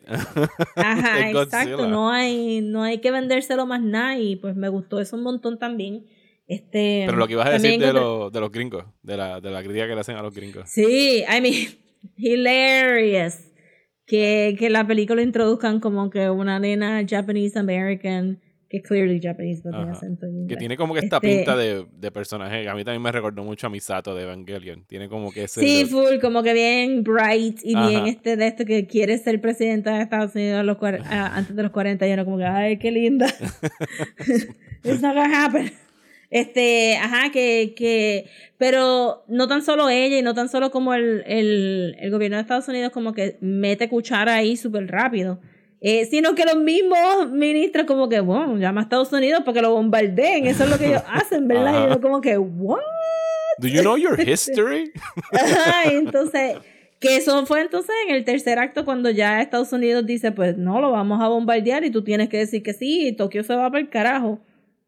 Y pues, ¿verdad? Este, ahí se convirtió, no tanto en un generational rift, pero como que un nacionalismo ahí medio, medio weird de, como cabrón, no, otra bomba aquí, no, a los no gringos y que, nos puede". bombard- que les iban a tirar. O sea, lo que Godzilla logra destruir con el rayo son los, los- las bombas atómicas que le venían para encima. Sí, sí, sí, los sí, sí, los stealth bombers. Y que fue una de las bombas, eh, eh, una de las bombas es la que hace el catalismo para la próxima, ¿verdad? Para Como que le cae algo en la espalda. Le caen en la espalda, sí. Para la próxima transformación. Sí, para la próxima transformación. sí, ahí- eh, eh, Godzilla como que se congela para protegerse y después es que sale de esa transformación. Sí, o como que se cansaba, ¿verdad? Ajá. Como que de momento tenía que rest y entonces ahí le tiraron como que una bomba y entonces ahí subió la transformación porque le dieron más nuclear energy, que era lo que anyway este Sí, le estaban dando I comida, mean, como quien dice. Godzilla, ajá, Godzilla parece un volcán, es lo que parece. Just. Sí, es un, es, un, que, es un buen diseño. A mí me gusta mucho ese diseño de Godzilla, nada más porque se ve really monstrous. O sea, en- Ajá, y tiene, porque tiene todas estas gritas rojas que parecen sí, lava. como- ajá. Eh, pero ajá, entonces, y pues es inter, como que, pero también la queja de que no podían compartir la información y ellos fueron y compartieron la información con Francia y con Alemania. Y Alemania ahí como que, look, we know what we did in the Second World War, so we are totally gonna be your friends. Y, y la viejita y alemana como que, por favor, no confías en nadie, dale las informaciones que nosotros tenemos. Y como que, good move, Germany. Este, good move. Este, pero ajá, entonces que, que Estados Unidos tuviera como que, primero, tienes que ceder a nuestro, a nuestros, ¿verdad? Standards y después te vamos a bombardear y no queremos que compartan la información con nadie. Ah, y de, se- y Y de to- seguro los restos de Godzilla son nuestros para cualquier experimentación que Full, tú sabes que sí, y si se hubiera roto en cantitos se lo hubieran llevado. Eh, pero que entonces ese, ese ministro que se me olvida de dónde era, pero que era el más joven, este, el que tenía como el pelito para atrás, que hace el, el Godzilla este, Task Force, Ajá. eh, pues que sí, que él como que sabe cómo jugar con todas las partes, pero él es el que tiene que decidir, no, tenemos que, o sea, hay que compartir información. Mis científicos me están diciendo que hay que compartir información porque necesitamos los servers de, de Alemania, necesitamos este apoyo de Francia para que, para, necesitaban apoyo de Francia para todo el bombardeo que Estados Unidos estaba ready para hacer el momento que Godzilla moviera la cola. Y era como que, wow, esto es como que, es bold. This is very bold en un, en un mundo que estamos viendo películas con, con par de propaganda y falta de crítica porque no podemos decir nada porque China se puede ofender Ajá. o no podemos decir nada porque este X, eh, nuestro money este public se puede ofender y, y aquí llegó Hideaki ¿no? como que mira los Estados Unidos se quejan y nosotros estamos súper atrás y, y todo el gobierno es una mierda todos ustedes son una mierda Ajá. Y nada de esto funciona y cada vez que hay una crisis es la misma mierda y tenemos que Y estar aquí está la esperando. crisis y tú estás peleando que si quieres ser secretario del gabinete y el otro está peleando para esto. Entonces vinieron y que supuestamente va- van a votar el gabinete, pero tú sabes que el próximo gabinete viene igualito. Entre mis momentos favoritos así de, de, de chistes en esa película es cuando el, el primer ministro tiene que ir a dar la conferencia de prensa y van y le buscan su jaquetcito militar. Mira, no es militar, es The Working. The y Working, entonces estaba leyendo, porque ese, es, ese era el uniforme que tenían para el tsunami. Ajá. Pero estaba dry cleaned. en Claro, el no, se lo traen con un zipper y lo abren. Porque ese, tú sabes que es cuando vienen aquí los huracanes y se ponen la chaquetita rápido. De la Ay, Guardia no, sí, Nacional. entonces yo hizo un fashion azul, show, ajá. este, ajá. Sí, entonces pues, este, después me puse a leer un poquito, eh, porque tengo un poco presente lo del tsunami, porque había hablado en el podcast que en Unsolved Mysteries tienen un súper buen episodio del tsunami. Y las imágenes que enseñaron en el episodio eran, eran las imágenes que estábamos viendo aquí, este Godzilla empujando todo ese debris y llevándose a la gente por el medio, era claramente ese tsunami. Y este y estaba también, y pues el- lo- los reportajes que leí pues decían eso, de que, de que esos uniformes azules eran eh, common viewing durante esa tragedia y que el shot donde uno de los empleados se queda mirando eh, todo el, el, el debris de las casas, es como que pff, lo pudieron haber sacado de las noticias Ajá. fáciles, como que todo bien. Bueno, asumí también que mucha gente salió triggered después de ver Oh, Shin sí. Godzilla. No, no, definitivo. Este, no es mi standard de película, pero it does say que es bien raw lo que te están enseñando en, en el 54 y en el, Y en el 2016. Y en el 2016 de, de cosas bien tem- rápidas que en las películas de Estados Unidos simplemente no hacen punto. No, no, ellos nada más están interesados en los monstruos y en la propia pues, en Ajá. el IP y poder ponerlos a pelear y get the blockbuster. y money. that's it. Ajá. Ajá. no hay más nada ahí. Ya que estamos por la región de Asia, vamos a hablar de otra película de, de kaijus. Está siendo The Host, del director Bong Joon-ho, que salió en el 2013. Bong Joon-ho, director de Parasite, Memories of Murder. Y esta película eh, fue como, no fue la que lo, bueno, sí, es la película que lo puso en el mapa, por lo menos de este lado, porque era, una vez más, o sea, ya él ya había hecho eh, eh, Memories of Murder, que le acabo de, de mencionar anteriormente a esta. Pero esto es una película de monstruos, es más comercialmente accesible. O sea, recuerdo que fue la primera que yo vi cuando empecé a conocer la- de, de él, de su trabajo. Y que esta también está utilizando el monstruo eh, alegóricamente. ¿Sabes lo que significa el monstruo? Pero tenemos personajes. La- las luchas entre clases sociales siempre han estado presentes, bien presentes en la filmografía de, de este director de, de Corea del Sur. ¿Qué tú interpretas del uso del monstruo en esta película? Sí, es como que un societal unrest, más que un, que un, como que, oh, it's nuclear waste o es climate change. Es como que a través de la familia es que tú puedes más o menos sacar ese tema de, pues tienes esta familia que es kind of low middle Ujú. class, con, con potencial haber salido de ese middle class, porque la nena hubiera sido como que este big time archer. Eh, Ahora, el nene de las oficinas no tanto. Son, son personitas que, que tuvieron que caer adentro del sistema y que dejaron su potencial atrás para poder sobrevivir adentro de ese sistema. Que yo creo que, que en parte yo me identifico un poquito más con el hermano que era este más este extremista de protestar que acabó en una oficina. Este, versus pues la hermana que estaba media al garete. Yo lo que me recuerdo, y, pero, pero más allá también es como que eh, como que el corruptive element de Estados Unidos en Asia, porque en esta película directamente le echan la culpa a Estados Unidos Ajá. por haber creado. Ajá. sí, es la segunda. No hay. La, la segunda mención de Estados Unidos como alguien que viene a joder acá en Asia después de Shin Godzilla. Ajá. Y nosotros hablamos mucho de Japón y de Hiroshima, y tal, pero Estados Unidos jodió a Corea también un Oh, sí. montón. Y pues entonces, pero a uno se le olvida porque qué sé yo, Corea como que soaps y este, las novelitas y, y BTS son aliados de y- Estados Unidos. Ajá, y son aliados y los malos son los del norte. Pero, ajá, como que ellos tienen sus propios, sus propios scars con Estados Unidos y que la película comience con, con este científico echando formaldehyde por el drain y que el científico coreano le esté diciendo como que loco que tú haces y él como que "Meh, Eh, se joda. this not my country Esto es, lo que, not- esto es lo que hacemos en casa. Ajá, fue como que esto es viejo, ahí veje. Y entonces, este. Pero también me, me gustó mucho, lo que me gusta mucho de The Host es que tiene todas estas cosas bien serias, pero también es bien funny. Ujú. Que yo creo que, que Parasite también tiene. Sí, tiene ese, tiene ese par, pero oscuro. ajá, este. Ese, eh, la idea de que, de que tiraron el formaldehyde, pero ver- versus Godzilla, que lo vemos ya fully grown, este, aún en Shin Godzilla. Que aquí hubieran como que los pescadores, "Ugh, ¿qué es eso, fo? Y que lo pudieran haber atrapado en una tacita. Y como que. Sí, y después se come a toda esa gente. Como que, ajá. que también habla mucho de passing the buck, ¿verdad? Esa, esas generaciones que como que... Este no es mi problema, así que resuelve tú. Vi un problema, déjalo ir. Tíralo en el río y que lo resuelva otro. Ajá. que lo resuelva otro, solo- lo cogen los de abajo.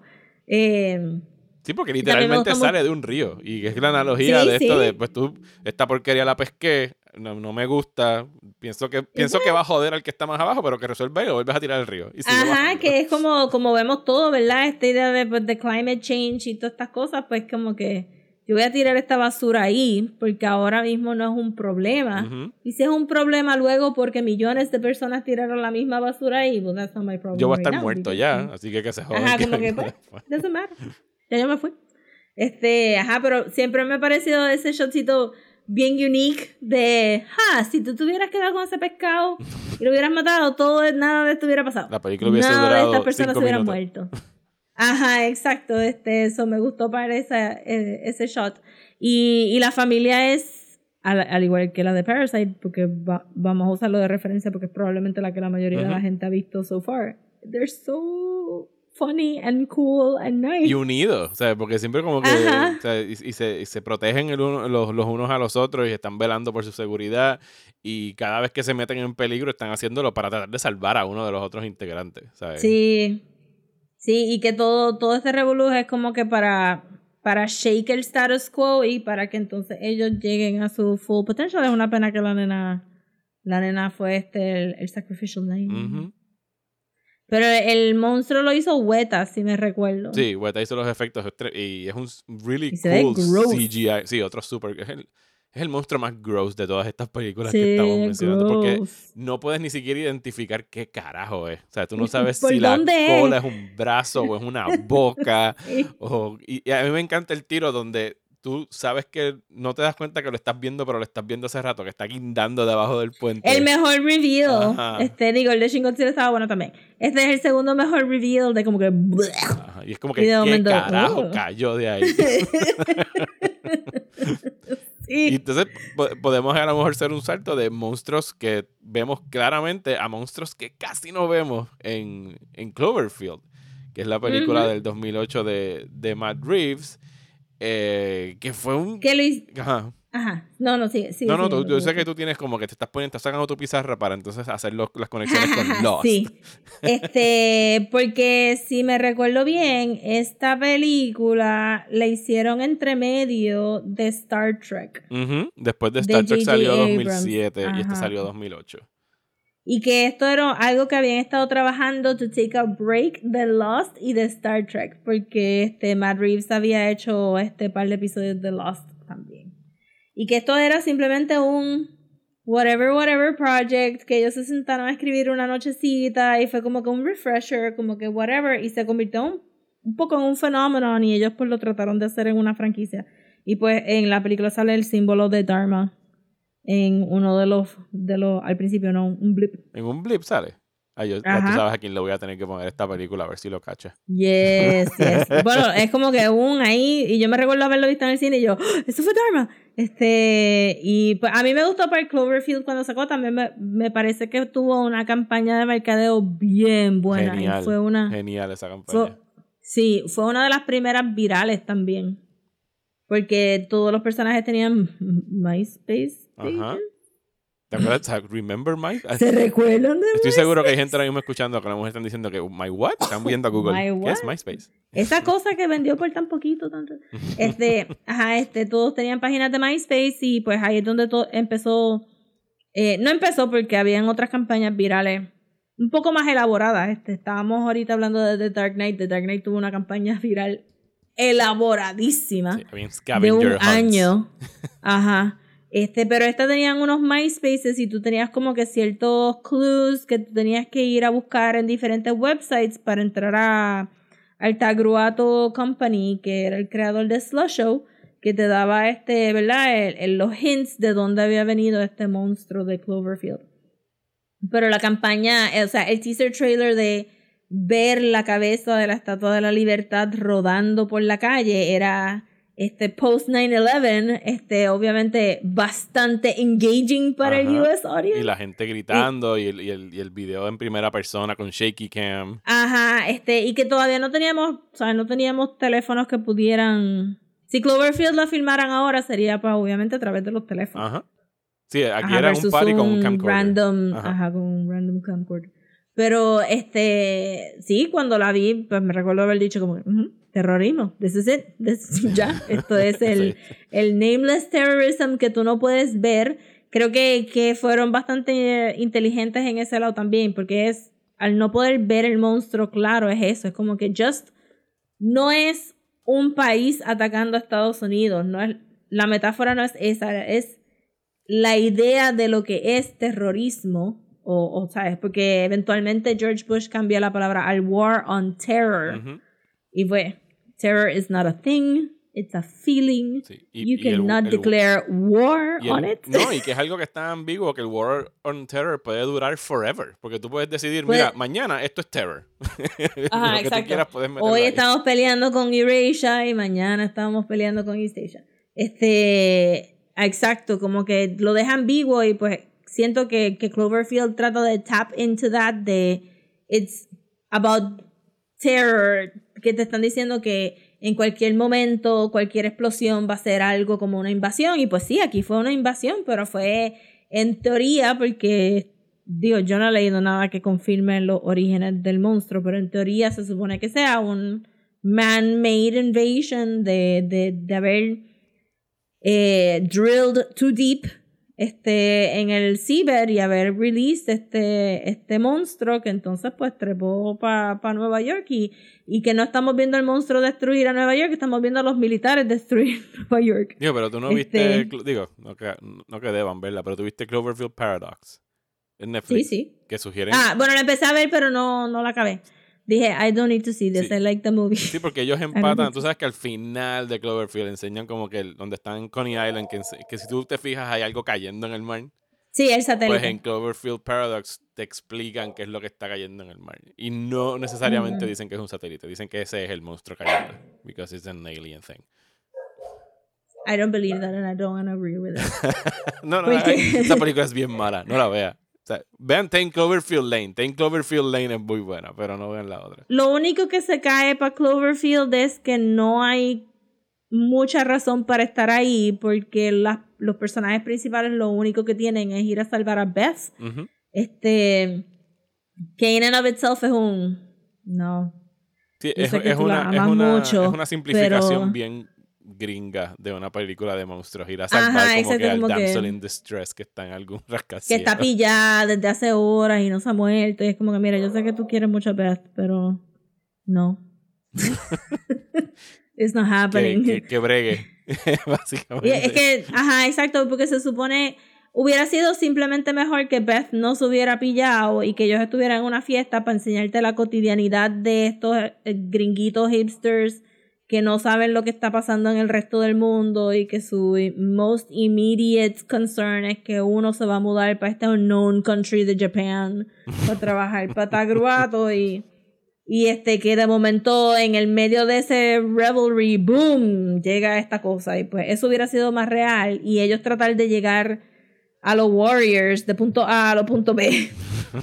Era suficiente como que, que, que alguien hubiera escuchado como que tírense para, qué sé yo, cuál borough. Si yo estaba en Brooklyn, pues, qué sé yo, tírense para Staten Island y miren a ver cómo llegan, pues entonces haría más sentido eh, que eh, en, en base de tú estar viviendo tu vida en Estados Unidos constantemente pensando que hoy es el día que otro edificio va a explotar porque porque alguien se trepó en un avión y explotó un edificio. Yeah. But it's a monster. Ahora, lo más que me gustó de Cloverfield, que yo creo que le hace un poquito de falta a Godzilla, es este escala. Y el momento que el monstruo se, se quita los parásitos, que obviamente, again, because it's a creature of the sea, ahora me volaste encantos en la cabeza con esa película de Paradox. No It's not- it cannot be an alien. este, porque it came from the sea, tiene pues, obviamente los tiburones tienen las remoritas y Ajá. qué sé yo, y eso me gustó mucho, que, que no fuera simplemente el kaiju, sino que el kaiju trae ciertas cosas de donde viene. Sea. Y entonces, este, pues caen al piso y eso se convierte en otro threat que tienen que bregar. Este, I like that quite a bit. Sí, sí, no, Cloverfield, Eh, very good movie. El creador del monstruo de Cloverfield es mejor amigo de J.J. Abrams, yo sumo. Porque él hizo los monstruos de Star Trek, él hizo los monstruos de Star Wars. De Lovecraft los- Country. Ajá. He's, it- ¿sabes? Si tú ves un monstruo con una cara media morfa y muchos ojitos. Sí, y que, y, que, y que usualmente ese es como que su diseño por, por, Ajá, es como por que preferencia, porque todos se parecen. él ya lo tiene como un primitive en su 3D en, en ZBrush, él lo tiene como un primitive, este amorfo con muchos ojitos y de ahí para abajo pues él saca la Sí, boca eso fue algo que no me gustó de, de esa, del diseño de Lovecraft Country de los... ¿Cómo se llaman estos monstruos que son bien famosos de, de H.P. Lovecraft? Pero sí, que... este, pero que- were they Sí, que parecían really perros no, porque- gigantes y era como que no, that's... Sí, no. pero en el libro eran como que más pingüinos, yo no sé. O eran amorfos, no sé, no sé. no sé. Bueno, pero para... Sí, eso estuvo flojito. Alguien tiene que retirarse ya. Sí, ya no sé, ya hace rato que se quedó sin ideas para diseños de sí. Pero, Cool. pero para ir cerrando esta conversación, que estamos llegando a la hora y media en este episodio, eh, queremos hablar de Nice. It's a lot Colossal. of kaiju. Yes, Colossal de Nacho Vigalondo, your boy, Nacho Yes. Vigalondo, I love him to que, death. que sabe eh, algo acerca de utilizar eh, genre para hacer como que esta, este, este genre mix-up o de coger eh, tropos de, de las películas de género, de ciencia ficción y lo que sea y traerlas para a ponerlas con los pies sobre la tierra. Hizo Colossal en el 2016 con eh, Anne Hathaway y, ¿quién Anne de Hathaway hombre? y Jason Sudeikis. Jason Sudeikis. Sí, y que aquí el monstruo es esta representación de la depresión y el alcoholismo que está atravesando el, el personaje de Anne Hathaway. Es, Sí, como Ajá. los Inner Demons. Yeah, es mi película favorita de Nacho Vigalondo, de todas las que he visto. I really liked it very, very much. I could not pick one. Pero te gusta, but you like it. Me encantó, Esta- esta obviamente y- la compré, este y I crono- loved it. este y cronocrímenes están como que ahí intentándose a encantarse. Pero no, Crimen es bien buena también. Uf, es que it's hard, it's hard to pick. En algún guy- momento vamos a this hacer guy una good. serie de Nacho Vigalondo aquí. Full, tenemos que hacer un rewatch de todas las películas de Nacho Vigalondo. Eh, sí, lo, este, a mí me gustó un montón. O sea, el marketing fue bien misleading. Ujú. Sí, porque obviamente querían vendértelo como un kaiju movie. And it is Ajá, not exacto. a kaiju movie. No, no es un es kaiju un movie. kaiju movie. Pero, it's a very clever kaiju movie. Porque, exacto, yo creo que, que el elemento aquí, porque lo- la tenemos aquí porque representa el- en parte la película habla del patriarcado, pero de una manera bien clever porque te está vendiendo... O sea, Nacho Vigalondo está criticando el género de películas donde esta mujer que está un poco broken regresa a su hometown y se encuentra con el niño que, eh, ¿verdad? El, el hombre que ella conocía desde chiquita, and they get together. Básicamente como que 50% de las películas de Renee Zellweger y de Sandra Bullock. Este, esto es Hope Floats. Este, entonces, usualmente estas películas medias lifetime y lo que pasa es que el hombre le enseña a ella a tener disciplina, a tener como que a, a- a reconstruir su vida, a aprender a vivir de nuevo. Usualmente tienen como que un magical penis, they have sex and everything gets better. Y este y en parte y really we should have seen this coming con el casting de Jason Sudeikis. Ajá. Este, porque estuvo brilliant también. Este, pues tú piensas que, que Jason Sudeikis está siendo nice, but he was being nice guy trademark, que es, este, estoy siendo nice contigo porque estoy esperando algo de Ajá, ti. porque quiero acostarme Eh, contigo. Ajá, quiero acostarme contigo. En el par- y en parte de él era como que después ella se recuerda que había como que un patrón de abuso también y de bullying. Eso que él estaba ya como que medio acostumbrado a tenerla a ella como que espachurradita. Y pues, pero ella como que a- como que borra cinta de ciertos elementos, o que tú también como el público estás viendo a ver esta persona que está como que al principio, oh, well, he's really nice, y ya a mitad de película como que, he's not that nice, girl. Y de momento al final es como que, ¡Destroy him! ¡Destroy him! Entonces, pues, el Kaiju Element está ahí para esa visualización. Lo encontré también super clever. Y me gustó mucho el look de los Kaijus porque no están tratando de parecerse a ningún otro Kaiju. No, es un diseño súper unique que, como tú dices, no se parece a, a más ninguno. Y aquí sí, pues tienen como que más una cualidad humanoide estos kaijus, sino que son como unos Sí. monstruos humanoides, tienen ojos, tienen boca de emote, que eh, expresan emociones cuando están manifestándose Sí. en la ciudad. Así que sí, es bien, very, very clever el uso del, de los kaiju tropes por parte de Nacho Vigalondo en esta película. Y que también es bien este, diferente a todos los otros Kaiju movies porque estos Kaijus no necesariamente atacan a propósito, Sí, sino no. porque... Ajá, sí, sí, es Ajá. una, como que cuando tú estás atravesando estos problemas eh, emocionales, sentimentales, eh, psicológicos, pues tú te conviertes en este monstruo que vas destruyendo todo lo que está alrededor tuyo, pero en in- in the vicinity. O sea, destruyes tu familia, destruyes tus amistades, destruyes tu, a lo Tu mejor, trabajo, tus trabajos. tu, tu O cuerpo. sea, si- tú eres si tu acaso. propio peor enemigo y tú estás por ahí just destroying everything around you. O sea, aquí lo hacen bien obvio a través del personaje del- de la Sí. manifestación del monstruo, por supuesto, pero es súper inteligente. O sea, y es algo que de Estamos verdad, gushing, pero de verdad es una película que tienen que ver. pero que nunca hab- habíamos visto el uso del, del kaiju de esa manera. O sea, era como que, ah, No. o sea, es súper único en el, en el género. No vayan a ver esta película para ver los monstruos. O sea, esta no, Colossal no es la película para ver Ajá. los kaijus fighting.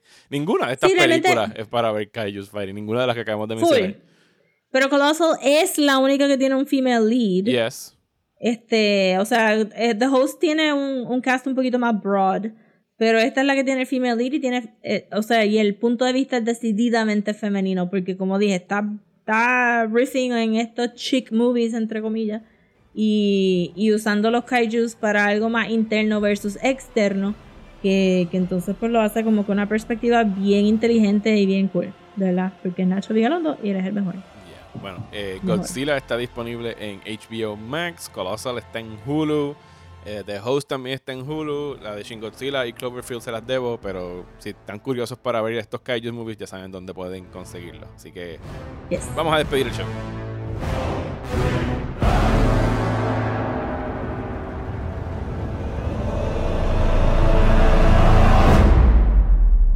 ¿Estás bien cansado de los programas de política aburridos? Pues trata Radio Independencia, un podcast de política, derecho y todo lo que se nos ocurra desde el independentismo boricua, donde Andrés González y Adriana Gutiérrez discuten temas de actualidad y temas históricos con algunas de las figuras más importantes del independentismo y la izquierda puertorriqueña. Suscríbete a Radio Independencia en tu aplicación de podcast favorita y en nuestro canal de YouTube. Únete ya. Y hasta aquí este episodio de Desmenuzando. Muchísimas gracias por escuchar. Queremos invitarlos a que nos apoyen a través de nuestra página de Patreon en patreon.com slash desmenuzando, donde pueden suscribirse desde un dólar hasta cinco dólares al mes, independientemente del nivel que escojan. Van a ser invitados a compartir con nosotros en el Discord server de Desmenuzando. Van a estar recibiendo los posts y si están en el nivel de 5 dólares van a poder escuchar los episodios extra que sacamos mensualmente por ahí. Actualmente Estamos haciendo un rewatch de Lost, estamos discutiendo temporada por temporada, una temporada al mes. Y este mes también vamos a estar dedicándole un episodio a Falcon and the Winter Soldier, una vez esa serie concluya ya en las próximas dos semanas. Dos episodios nada más le quedan a Falcon and the Winter Soldier. Nada más, wow. Sí, son, es cortita, Falcon and the Winter Soldier, seis episodios nada más. Así que muchísimas gracias por su apoyo. Regresamos la semana que viene para hablar de qué es Rosa. Vamos a estar hablando de las mejores y peores películas de videojuegos. Y si es por Mario, es las peores y las menos peores. Ajá, sí, películas las peores y las que, ay, está bien, la veo. Fine, Eh, it's a little bit good. Esto pensando que va a salir Mortal Kombat eh, al final de este, este mes, así que queremos adelantar. Por supuesto, vamos a hablar de Mortal Kombat. Pero eso va a ser como una reseña de 5 minutos cuando Sí. estrene. así que Todas van a ser, it's okay. It's fine. Ya yo la vi, pero no puedo dar detalles porque estoy bajo embargo. Y para récord, el embargo Ah. es el día que estrena la película. Así que eso le debe dejar saber algo sobre ella. Que es. Get over here. Ok, bueno. Rosa, ¿dónde nos pueden seguir en las redes sociales? Nos pueden buscar en Instagram como Desmenuzando, en Twitter y Facebook como @desmenuzandopod y si nos quieren mandar un email lo pueden hacer a desmenuzandoelpodcast@gmail.com. A mí me consiguen en Twitter e Instagram como Mario Alegre. Y a mí me consiguen en Twitter, Instagram y Facebook como at. Muchísimas gracias por escuchar y hasta la semana que viene en Desmenuzando.